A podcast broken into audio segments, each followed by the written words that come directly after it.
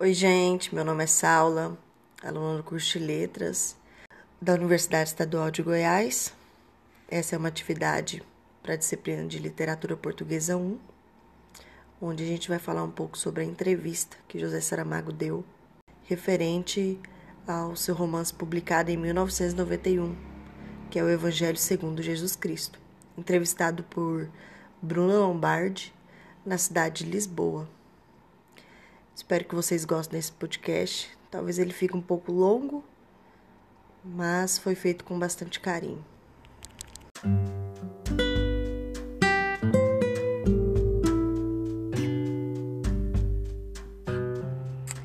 José de Souza Saramago, nascido em 16 de novembro de 1922, escritor português que ganhou diversos prêmios relacionados à literatura.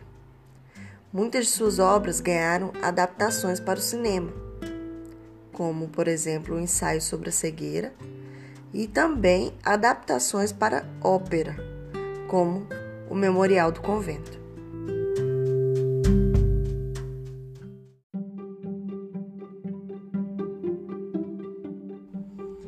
Bom, pessoal, na entrevista, José Saramago relata a relação dele com a religiosidade, mesmo que ele é considerado um ateu. De maneira que, mesmo sendo ateu, ele não imagina uma sociedade sem Deus. Sabemos que na sociedade é estabelecido o cristianismo, onde todo ser tem que de acreditar em algo dentro das suas relações humanas. Ele acredita na ciência, mas como nem todas as explicações da criação do mundo foram explícitas pela ciência, ele prefere acreditar no comprobatório, mesmo sabendo que durante sua vida o mínimo de saberes não serão suficientes para suas expectativas de saber.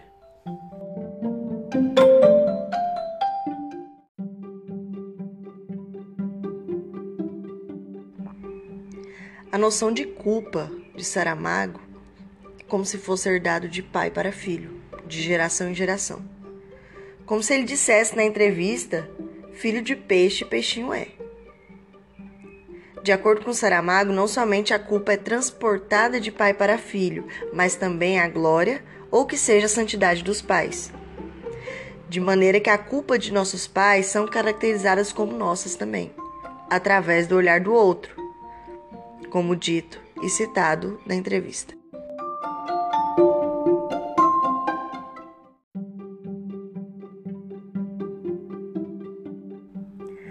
Saramago acredita que o mal exista dentro de cada ser, seja no pensamento ou na prática.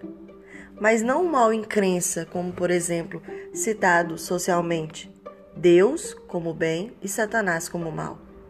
Ele acredita que se acreditamos que o mal exista fora de nós, é como se ausentássemos da culpa do mal, e assim teríamos a quem culpar esse mal, de maneira que inocentamos a nós mesmos, acreditando que o mal e o bem está fora de nós.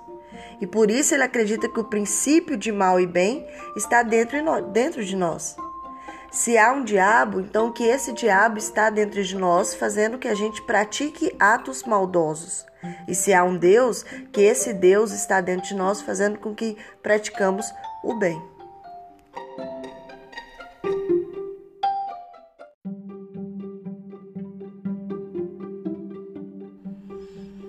No romance de José Saramago, O Evangelho segundo Jesus Cristo, ele relata essa ideia que ele tem do ser humano, criando personagens, os dois personagens de Deus e do diabo, que possuem o mesmo rosto, que são gêmeos, mas que cada um tem a prática, sua própria prática, que seja do bem, que seja do mal.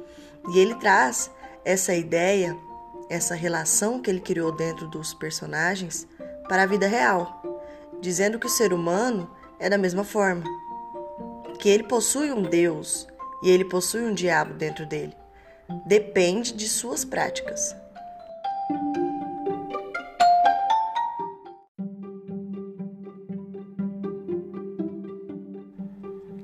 O poder de Portugal não está no governo de Portugal, nem muito menos o poder do brasileiro no governo do Brasil.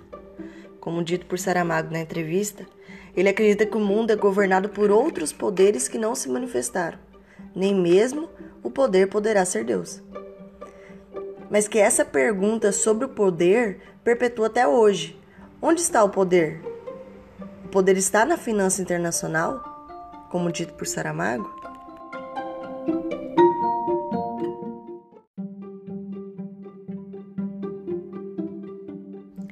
Os romances nascem em Saramago por ideias que surgem, ideias súbitas que não sabe de onde vem. O próprio romance Evangelho segundo Jesus Cristo foi escrito após ele passar por uma banca de jornal e ver aquele título explícito, Evangelho segundo Jesus Cristo. Então pensou que aquilo significaria e desde então, após três anos, vê a obra. Saramago acredita que o título veio antes da obra, mesmo que sem uma linha primária sido escrita. Foi-se construindo pensamentos a partir daquele título, para que assim aquela aparição do título não ficasse órfã, como foi dito por Saramago na entrevista.